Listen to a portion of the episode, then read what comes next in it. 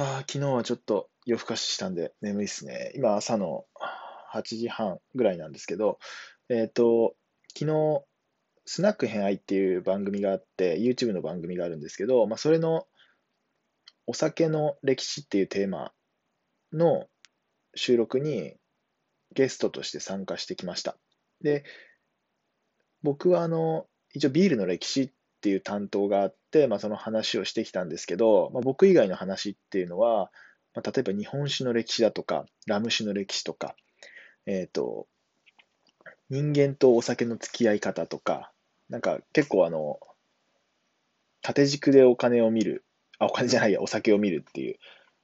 テーマで、結構いろんな多岐にわたる話があったんですよね。あの、結構面白い話がいっぱい聞けると思うので、あの興味ある方はぜひ聞いてみてください。